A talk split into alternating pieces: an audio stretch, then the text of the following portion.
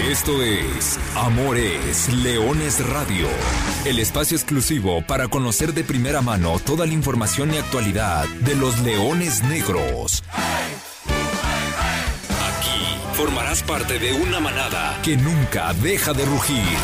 Comenzamos. Se arranca ya el compromiso en la cancha del Andrés Quintana Roes Leones Negros. El equipo que está moviendo la pelota es la fecha 2 de la Liga Expansión. El debut de Leones Negros, el segundo compromiso. Levanta la cabeza. Pelota por arriba, esta es buena. Cuidado con esta acción, cuidado con esta oportunidad. En la recepción se complica ahí un poco la cosa. ¿Qué dice el árbitro? El árbitro va y señala rumbo directamente al manchón penal. Así que tendremos penalti a favor de Cancún. La pelota larga. Ah, caray. No digo que no haya falta sobre Johan Alonso. A mí me daba la impresión que la falta era fuera del área. Capitán José Hernández tratando de alentar a su guardameta Jorge Hernández. Loroño del cobro gol. ¡Gol!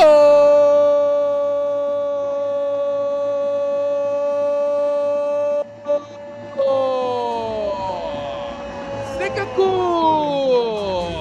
Loroña el menos culpable de toda esta situación. Cobra la pena máxima, engaña a Jorge Hernández y recién pasados los 10 minutos, Tocayo Cancún ya está ganando esto 1 por 0.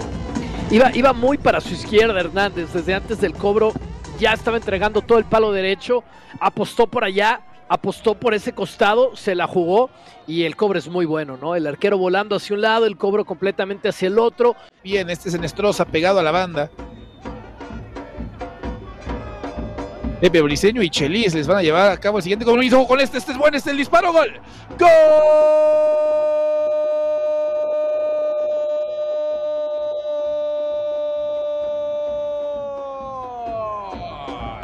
De Leones Negros. La anotación es de Joaquín Hernández. Enestrosa lleva la pelota, gran recepción por parte de Hernández Tocayo que queda perfilado de frente a Reséndez, define muy bien nada, pero nada puede hacer el arquero de Cancún y esto ya está uno por uno. Vendrá el cobro, pierna derecha, el remate de cabeza, gol. ¡Gol!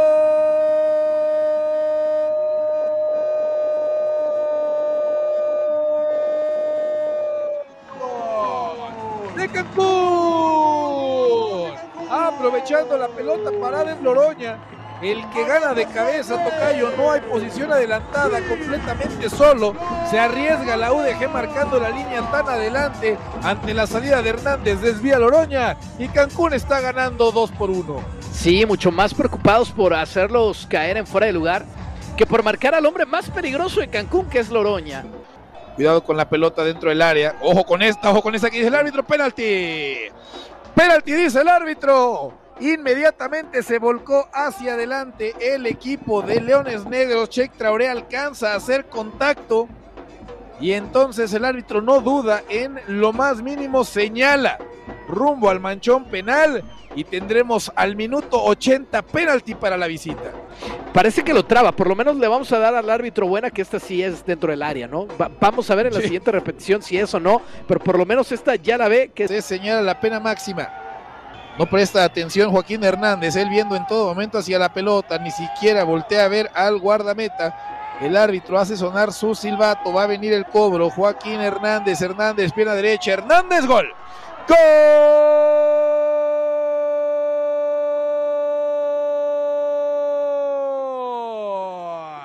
De la UDG. Joaquín Hernández. Y volteó a ver a Reséndez que brincaba de lado a lado sobre la línea, cruza de pierna derecha, el disparo no estuvo cerca Reséndez de tocar ese balón. Y en la recta final del compromiso, Tocayo, esto está 2 a 2. sí, si Reséndez quiso hacerle al Divo, Y él fue el de la asistencia. Alcanza a rechazar Cancún, quiere armar Cancún una acción ofensiva más. Finaliza en estos momentos el partido. Cancún y la UDG reparten unidades. 2 a 2 termina este partido.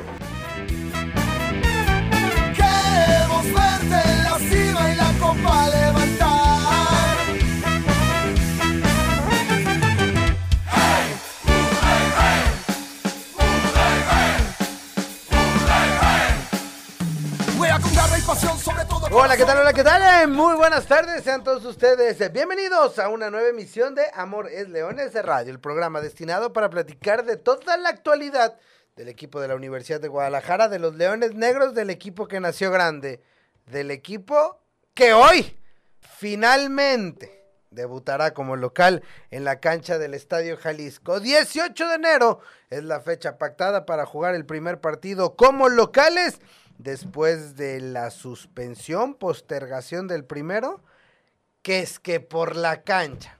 Ándenles pues, les vamos a creer, está bien. Está bien, fue por la cancha del Estadio Jalisco. Ajá. Después, los Leones Negros el miércoles pasado, ya lo escuchábamos, estuvieron en Cancún en el que fue su debut, la presentación en el Clausura 2023 en un partido digno de analizar. Yo lo pude describir como alborotado, turbulento, un partido el que tuvo de todo, una montaña rusa, no sé, como quiera usted llamarle, fue lo que se vivió el miércoles pasado allá en Cancún, un punto, el equipo vino de atrás en dos ocasiones, el equipo no pierde en su debut, una bonita costumbre que sigue teniendo en los arranques de torneo. Ya vamos a platicar, vamos a platicar, vamos a analizar algunos datos, lo que sucedió en el duelo ante los ahora conocidos como iguanas. Y también, por supuesto, tenemos que platicar de lo que va a suceder en la previa, así, de bote pronto, de lo que sucederá esta tarde ahí en la cancha del Monumental, del dos veces mundialista Estadio Jalisco. Estadio Jalisco, no le muevan, no le quieran poner, no le quieran poner de otro tema. Estadio Jalisco, Coloso de la Calzada Independencia, Monumental, dos veces mundialista. ¿Le quieren poner nombres de alguien? Po- Ahí está la plaza de enfrente. No va a hacer corajes, es muy temprano, ¿verdad? Bueno, qué gusto saludarlos y espero no hacer corajes en la tarde. Además, qué gusto saludarlos. Arturo Benavides, gracias por el favor de su atención. Saludando con mucho gusto a todos los que escuchan el podcast Amor es Leones Radio. Profesor Carlos Alberto Valdés, ¿cómo andas? Buenas tardes. Hola, ¿qué tal Arturo? A ti, a Lulú, a toda la gente que nos escucha. Bien lo dice, es un programa repleto de información porque tenemos que analizar el empate de Universidad de Guadalajara y de la mano tenemos que analizar este partido contra Cimarrones que viene de perder, pero ojo que tiene mucha lectura el cotejo que se disfrutará hoy a las 7 de la tarde noche en el Monumental Estadio Jalisco. Le doy una simple, directa y específica. Si en el mundo del fútbol o en el fútbol mexicano existiera un partido por el tercer lugar, Leones Negros y Cimarrones hubieran jugado el partido por el tercer lugar del torneo pasado. Así es, señores. Este miércoles juegan los Leones Negros. Jornada 3, Liga de Expansión. Leones Negros contra Cimarrones. Asiste con tus amigos y hagamos rugir el Jalisco. Te esperamos en el estadio a las 7.05 de la noche. Soy León Negro, soy de la UDG. Ahí está. Ya en un ratito platicamos de ese encuentro. Primero hay que arrancar con el de Cancún. Lo que fue el empate en Cancún, el partido de la jornada 2, que qué complicado es cuando se te mueven los calendarios. Lo piensas que es la jornada 1, pero no es la jornada 2, pero es tu primer partido. Tú estás debutando, pero el otro no. Bueno, en Cancún, ya lo escuchamos. Penal fuera del área. Falta fuera del área y es penal. Que luego cuando lo platicas dices, ah, bueno, ok, está bien. eh, Acepto el castigo del penal porque si no era falta fuera del área y tarjeta roja, entonces dices, va, está bien. Ok, el castigo, no puede haber doble castigo, entonces el error terminas, digámoslo, aceptándolo porque tal vez lo otro hubiera sido peor. Los Leones Negros se van abajo muy temprano el marcador. Viene la respuesta, la respuesta es buena, la respuesta es positiva. Se juntan los refuerzos melenudos, pase de Nestroza, gran definición de Alonso Hernández. Lo platicaba con él en su debut soñado. Decía, oye, qué tranquilo se ve Alonso Hernández. Parece que ni, se emociona. Al estilo Balotelli, ¿no? Mete gol y es como, ah, sale el que sigue. Ah, penal, del partido tenso, gol, el que sigue. Después Leones Negros me parece que es mejor sobre la cancha, ya nos hará el análisis el, el profe Carlos Alberto Valdés. En una pelota parada, se te vuelven a poner eh, encima y al final un penal que le cometen justamente a Nestroza, refuerzo melenudo, muy buena presentación, y el eh, penal que lo cobra Joaquín Alonso Hernández. El Chuco, el originario del eh, Paso, Texas, marcando su primer doblete como jugador de los Leones Negros. Buen debut de los refuerzos. Profe, el análisis de lo que fue el juego del miércoles pasado en el Andrés Quintana Roo. Sí, fue el debut de los Leones Negros, primer empate en este torneo, primer partido, primer empate y también primer empate de estas dos franquicias. Esto es importante señalarlo, lo habíamos hablado, finalmente se dio la paridad, se alargó una semana más el tema de los 16 partidos o se llegó a 16 partidos sin que Cancún consiguiera un triunfo rachas que se cortó el día de ayer y me parece que es importante matizar este tema. ¿Por qué? Porque te da muy a las luces lo que finalmente presentó el cuadro de Idiáquez el pasado miércoles. Un equipo que salió con una postura demasiado reactiva, una línea de 5, adelante de ellos una línea de 4 y a partir de ahí en un balón largo de Tamay que es mal fildeado por la defensa, termina cayendo esa circunstancia del fútbol que me encantó el tuit de Universidad de Guadalajara como se definió eso, penal fuera de la, falta fuera del área, terminó siendo el penal. A partir de ahí, me parece que se ven los mejores minutos de Leones Negros con un escenario complejo, porque es tu debut, porque estás abajo en el marcador, porque el equipo rival se topa con un escenario que no se había topado durante cuatro partidos, que era anotar un gol y más allá de eso ponerse arriba en el marcador y a partir de ahí terminas teniendo buenos minutos con la dificultad que esto representa y me parece que es ahí donde vemos el tramo más importante de Leones Negros. Ojo, tema aparte, el, el de la cancha que hoy te juega a favor porque la, la definición de Hernández es bastante, bastante buena, pero no alcanza a reaccionar Reséndez en gran medida porque no tenía el terreno de juego lo suficientemente amoldado para poder reaccionar. Se queda parado, terminas consiguiendo el gol del empate. Ahí hay una leve meseta de Leones Negros y ojo porque te fuiste al descanso con un uno por uno, pero ya estaba generando más el conjunto rival. Ya para el complemento te generan la anotación en un balón parado. Ya había avisado Luis Loroña que va a ser sin lugar a dudas el hombre importante del conjunto de Cancún. Saca una muy buena Salim Hernández y eso me parece, me parece que es importante ir consolidando una buena versión de Salim Hernández. Cae la anotación estuvo a punto de caer el 3 por 1, se termina marcando, pero no sube al marcador por infracción y esto es una de las cuestiones que más tiene que preocupar a Luis Alfonso Sosa. Dentro de las cuestiones a mejorar, el tema de la fragilidad defensiva, porque te hacen un gol a, balón parado, porque te filtran balones con, con bastante facilidad, hay que recordar la que saca también Salim Hernández en los últimos minutos y lo positivo, el doblete de Alonso Hernández. Raí Villa, que es de donde venimos, consiguió siete anotaciones, pues prácticamente en su primer duelo Alonso Hernández llega al 25% de esa cuota, lo termina superando y también señalar el debut de Leonardo Martínez y de Denilson Muñoz, que habían sido nombres que habíamos mencionado la semana anterior. Sí, sobre todo el de Denilson Muñoz, que que lo habías comentado, profe, una, un, gran gol que le marca Atlas en el último partido de preparación. Fueron los debut 21 y 22 del equipo. Leonardo Fabiana Martínez Landeros, centro delantero. Él es proveniente del Club Legado del Centenario, hizo visorías. Recientemente se incorporó a la estructura ante la falta de delanteros, porque Adrián Marín todavía no puede presentarse por un tema de documentación, porque Martín Galván está lesionado. Entonces, pues hubo que recurrir a lo que hay en, en el equipo de Liga Premier y bueno, este Fabián Landeros levanta la mano y, aprovecha su oportunidad para debutar. Seguramente lo estaremos viendo en lo que estos dos, el refuerzo y, Martín Galván, pueden estar listos. Y el otro lado, ojo con Denilson Muñoz. Denilson Muñoz es un jugador que tiene proceso con, con el equipo de los Rojinos del Atlas, que en seis meses que se incorporó a la institución ha tenido un ascenso vertiginoso, por decirlo menos. Llegó para Liga TDP, jugó cuatro o cinco partidos y, y entonces fueron cuatro o cinco partidos y el profesor Aguisoto Sánchez dice, échamelo para acá. Y fueron otros cuatro o cinco partidos con Liga Premier y el profesor Luis Alfonso Sosa dice, échamelo para acá. O sea, estamos hablando de, de, la calidad que puede mostrar Denilson Muñoz. Fueron pocos minutos, entró ya prácticamente en, el tiempo de compensación, pero, pero habrá que seguirlos, seguirlos muy de cerca. Ya decías, el primer empate entra entre estas dos franquicias. La buena la buena presentación de los dos eh, refuerzos melenudos, el doblete de Alonso, también hay que destacar lo hecho por Jesús Enestrosa, cede la primera asistencia o da el pase para el primer gol y después es a él a quien le cometen el penal para el empate. Y bueno, un par de, de venadatos simplemente para, para cerrar lo que fue el duelo en Cancún. Pues no perder el primer partido del año, bonita costumbre la que han hecho los Leones Negros, porque salvo en el 2019, los otros 13 años, ok, Leones Negros regresó al fútbol profesional en 2009. De 2009 a 2023, estamos hablando que son 14 años, ¿no? Han sido 14 años nuevos, 2010, 2011, bla, bla, bla.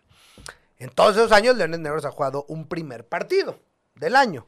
Solamente en 2009 lo perdió. Los otros 13 años nuevos, su primer partido oficial, suman puntos. El balance, 7 triunfos, 6 empates. Así que, feliz año nuevo, manada. Y hay otro dato que ahora lo platicamos cuando es el primer partido del torneo como local. Pero eso lo traeremos a la mesa cuando hablemos del juego ante Cimarrones. Y la otra, los Leones Negros disputaron en Cancún el partido número 500 desde la reaparición de la franquicia.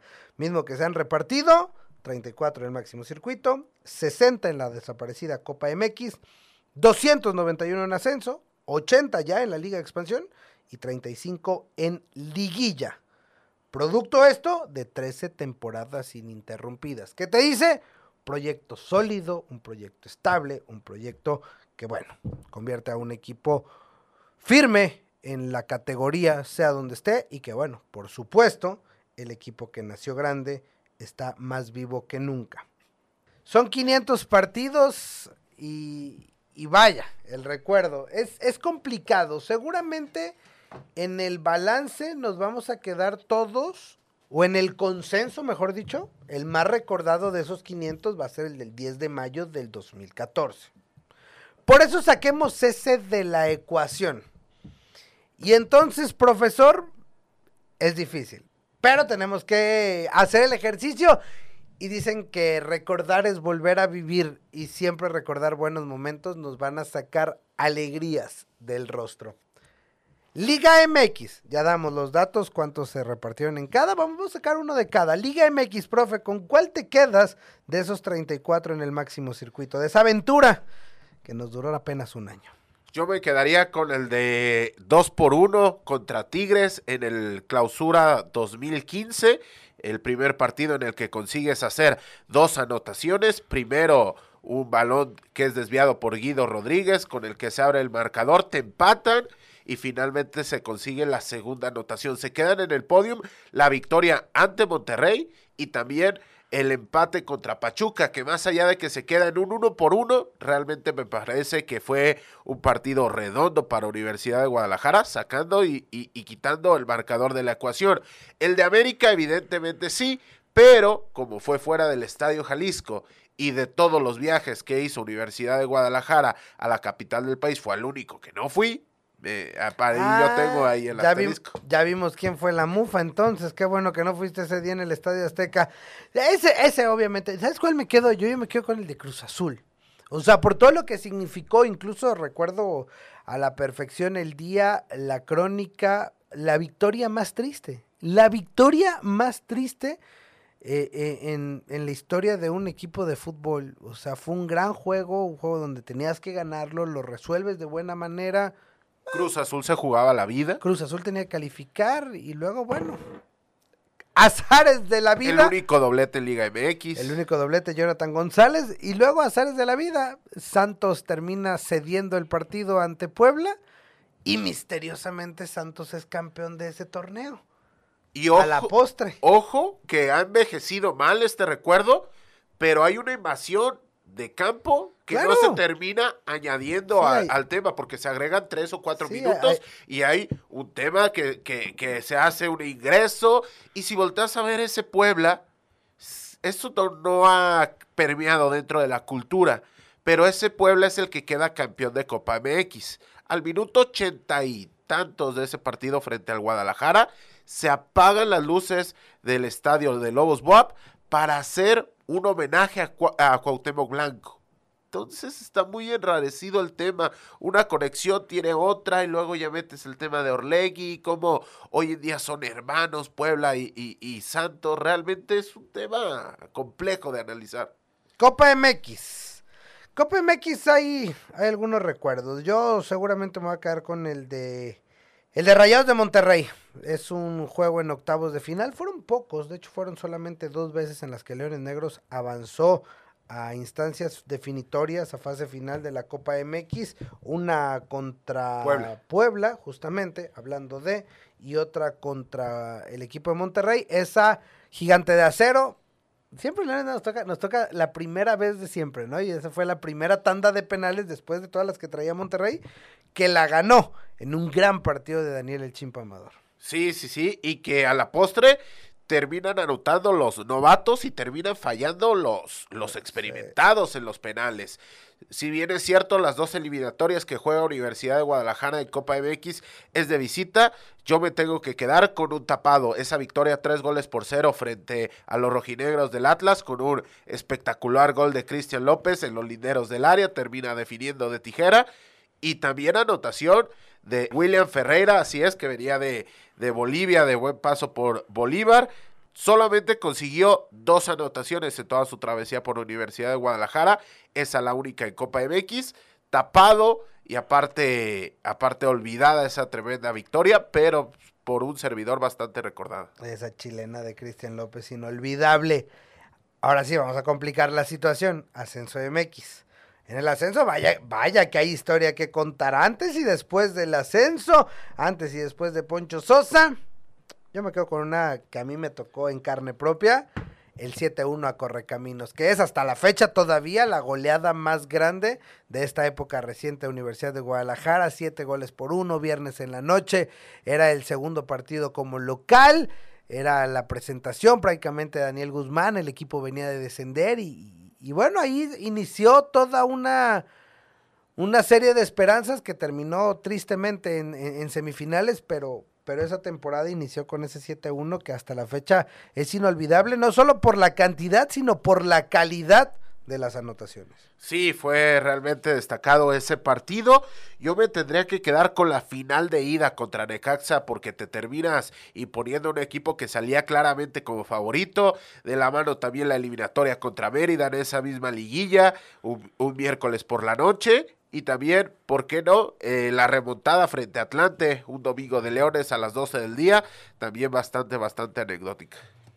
Dice Rafael Ángel, recuerdo un penal que tuvo Cuauhtémoc Blanco y atajó el gancito por allá del 2012. Contra Dorados, si mal no recuerdo. Dorados 2012, ha de haber sido victoria de Leones Negros, 2 por 0, doblete de Héctor Gómez. Ahí están, sus recuerdos, ¿cuál es? ¿Cuál de esos 500 partidos es el que tiene en la memoria? Seguramente todos tenemos alguno. ¿Y de la expansión, profe? Si te tendrías que dar un uno, ya van 80, bueno, ya van 89. 90 será el, del de, el de esta noche. Ya es un, un tramo largo e importante el que se ha recorrido en esta nueva liga de expansión. Sí, por ese tema te tendrías que quedar, yo lo personal, con la victoria en el partido de vuelta contra Venados hace, hace apenas unos meses, la, en la penúltima presentación al momento de Universidad de Guadalajara en el Estadio Jalisco. Por ahí también el empate contra Atlante, si bien es cierto el partido no, no le pasa mucho, pero sí la definición, el tremendo gol de Martín Galván y sacando a colación el nombre de Raí Villa, la última visita contra Cimarrones, que te vas arriba en el marcador muy pronto, te terminan empatando y en el complemento sacas la victoria. Ahí está un poquito del recuerdo de los partidos. Vamos al buzón de la manada. Alejandro Mesa Hurtado. Saludos, hoy ganan los Leones Negros, dice Juan José Hernández. Carlos Nava ya hasta había cambiado de turno para ir al estadio y nos dejaron con las ganas. Híjole, qué coraje, Carlos. Nos dejaron con las ganas de un domingo de Leones, ni hablar, habrá que ver. También eh, Rafael Ángel Villa y nos dice Rafael, la cancha de Cancún no estaba en buenas condiciones, creo que ahí se ve la injusticia. Ni la de Cancún, ni la de Oaxaca. Ya, ya ni, ahora sí que ya, ya ni llorar es bueno, pero... la Liga Expansión. Carlos Nava, yo estuve en el UDG Tigres, muy buen triunfo. De acuerdo, ya lo platicaba el profe Carlos Alberto Valdés. Víctor Laureano Gómez, la chilena de Yal Stragman, es lo que más recuerdo. Por cierto, Yal, que lo traíamos a la mesa hace un par de semanas, se acaba de retirar del, del- del fútbol profesional. Sí, esa es otra gran victoria de último minuto contra Mérida. Contra Celaya. Celaya. Partido malísimo, malísimo, malísimo. Durante 90 minutos no le pasó absolutamente nada y en el añadido termina siendo quizá el highlight más grande de 13 años de historia de Universidad de Guadalajara. Bueno, ahí está un poquito del recuerdo, un poquito de lo, de lo que ha sido y- y obviamente en la Liga de Expansión tendremos que decir y asegurar, lo mejor debe estar por venir. Profe, la espera para el reencuentro entre los Leones Negros y la manada que nunca deja de rugir terminará este miércoles, cuando por fin los Leones Negros se presenten como locales en la cancha del Estadio Jalisco, después de la reprogramación, después del empate que ya platicamos en Cancún.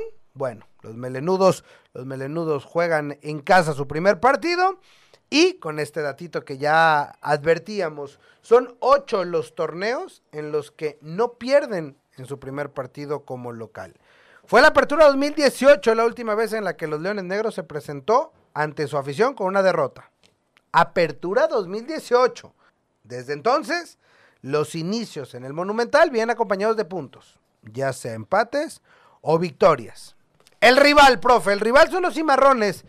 Golearon en Durango a los alacranes en la jornada 1, pero perdieron como locales en la jornada 2.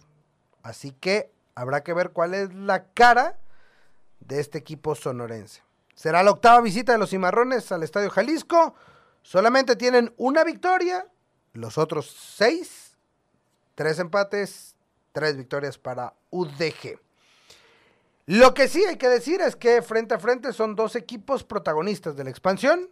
Los melenudos en 2022, el año pasado, fueron, estuvieron en los dos torneos entre los cuatro mejores y los de Roberto Hernández llegaron a la final de hace un año y fueron semifinalistas. De hecho, los dos fueron semifinalistas y retomo esa frase que decía al arranque del programa. En una hipotética situación, esto hubiera sido el duelo por el tercer lugar del torneo pasado. Leones Negros contra Cimarrones, 7 de la tarde, cancha del Estadio Jalisco.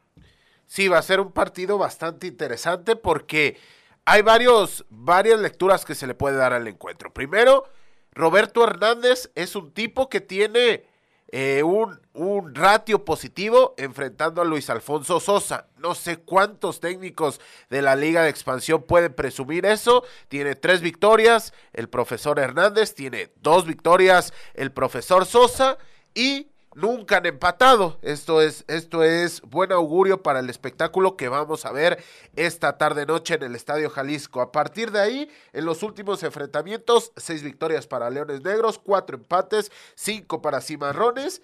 Y ojo, porque bien apuntabas el caso de que Cimarrones ganó de visita y terminó perdiendo en casa. Analizando los dos partidos va a sonar a locura, porque en una gana 4 por 0 contra Lacranes y el otro termina cayendo dos goles por uno.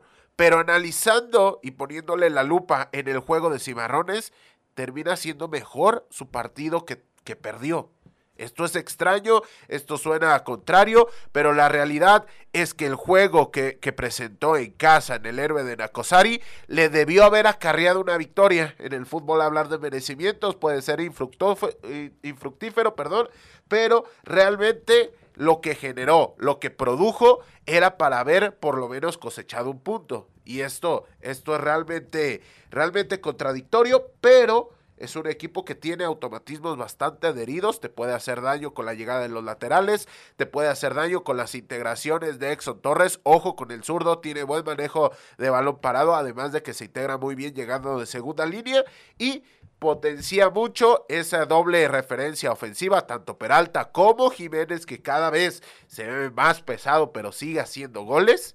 Esto también es un apunte que hay que tener en cuenta. Lo de Diego Jiménez, además de contar con hombres como Francisco Acuña, como Diego López, dentro de las, de las opciones ofensivas que cuenta el conjunto de Roberto Hernández. Será interesante, será interesante ver eh, a los Leones Negros mostrarse, ver a los Cimarrones, repito, son dos equipos protagonistas. El, partido va a través de la señal de ESPN Extra y de Star Plus. Después lo puede escuchar mucho más sencillo en frecuencia deportiva 1340 en, y en arroba 88.7 FM. Pero mucho más fácil para usted. Puede ir al estadio y verlo en vivo en el monumental Estadio Jalisco. Antes de despedirnos, hablamos de la cantera melenuda. El torneo del sol, la semana pasada estábamos hablando durante la, mientras se jugaba la gran final y resultó que los dos jugadores eh, de Leones Negros fueron protagonistas de este evento, para bien y para mal el día de la final. Sí, porque termina siendo galardonado Olá Fernández como el mejor cancerbero de la competición. Hasta ahí bastante importante. Tiene algo que ver en la segunda anotación, por ahí un error en la comunicación. Y Farid Morales, que había tenido un gran torneo, se termina yendo expulsado de una manera rigurosa. Se, se quedan con el subcampeonato. Investigábamos, ninguno viaja a Madrid, así que, bueno, esperemos que, que sobre, sobre la hora se cuelen a ese viaje. A ver, es, eh, a esperar ellos en un par de semanas más estarán retomando la actividad con el equipo de Liga TDP. El que ya arrancó su actividad es el equipo de Liga Premier. Igualó en su presentación en el club La Primavera y el fin de semana viajará a Hermosillo para enfrentar también a los cimarrones de Sonora. Sí, en un duelo que va a ser bastante complicado porque Cimarrones viene de ganarle cuatro goles por uno a Cabos United, uno de los equipos más solventes y más fuertes de esta competición. Bueno, eso es en la Liga Premier. En la Liga Expansión lo resolveremos esta tarde. A las 7 de la tarde noche tenemos una cita en el estadio, en la cancha del Monumental Estadio Jalisco. Se presentan los Leones Negros en casa en el Clausura 2023. Allá nos vemos. Profesor Carlos Alberto Valdés, gracias. Gracias, Artur. La próxima semana con más y mejor, en especial con una mejor voz. Yo soy Arturo Benavides y simplemente les recuerdo que goles son amores y amor es leones. Buenas tardes, buen provecho. Y arriba los Leones Negros. Hasta aquí llegamos. Gracias por ser parte de esta manada que nunca deja de rugir. Los esperamos el próximo miércoles en Amores Leones Radio.